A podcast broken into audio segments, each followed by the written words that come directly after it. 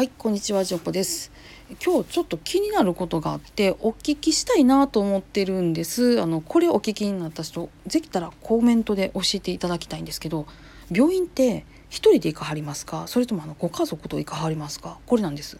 まあねあの風邪とか、うん、喉痛めたとか目かいとかやったりとかしたらね背中痛いとかまず初回は一人で行くかなとかって思うんですけどあの何回か通わんなあかんとかちょっと説明がありそうとかどういう風になってんのか気になるなとか聞いてほしいなとかっていう時ってご家族の方って一緒にご家族に限らずなんか一緒に行ってもらったりとかしますか？どうですか？いや私はねあのまあ今言うたみたいに風邪みたいなんとかやったら割と一人でさっと行ってくるんですけど2回3回と通わなあかんなとかちょっとややこしい感じやなと思ったらやっぱりね住職にちょっと休んでって言って一緒に来てもらったりすることが多いです。でまた住職もね、えー、脳梗塞心筋梗塞高脂血症糖尿病高血圧か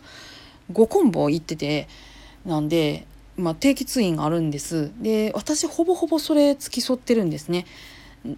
よくよくっていうこともないです。もうそろそろねあの泊まりがけの検査が決まりそうっていうタイミングなのでそれがこうコロナで伸びて伸びてになって、ね、そろそろかなそろそろかなと思いながらそういう話聞かなあかんなと思ってていつも行かしてもらってるんです。でもそれって珍しいことなのかなってふと思いまして。いやあのーね、私がねちょっと調子悪くて行かへんかったら「あ今日は奥さんおれへんねんな」って先生言うたはったわってうちの住職言わはるしで私が外来に日々行っててもご家族と一緒に診察室に入られる方ってあんまよう見た少ないなっていうか少数派やなと思ったんですよ。あのほんまにそこの診察室の前まで家族来てても呼ばれたら一人でシュッて行っちゃうみたいな。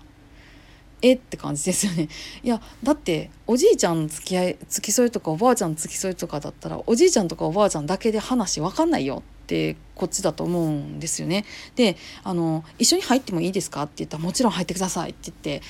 ご案内するんですけどいや私全然あの付き添いなんでここで待ってますみたいな家族さんも結構いはってえーって思うんですよ。で先生の説明が分からへん分からへんって言わはる人に限って大体そんな感じなんでいや一緒に診察室入ってって私思ってるんですけどこういうふうに思ってる看護師が少数派なんがまたあのお一人で診察室入るもんなんやって思ってる人が多いのか少ないのかちょっと分からへんなって思い出しまして、えー、こんなことを聞くことにしました。よかったらコメント欄書いていってください。よろしくお願いします。皆さんどうぞ安穏な一日をお過ごしください。それではまたごきげんよう。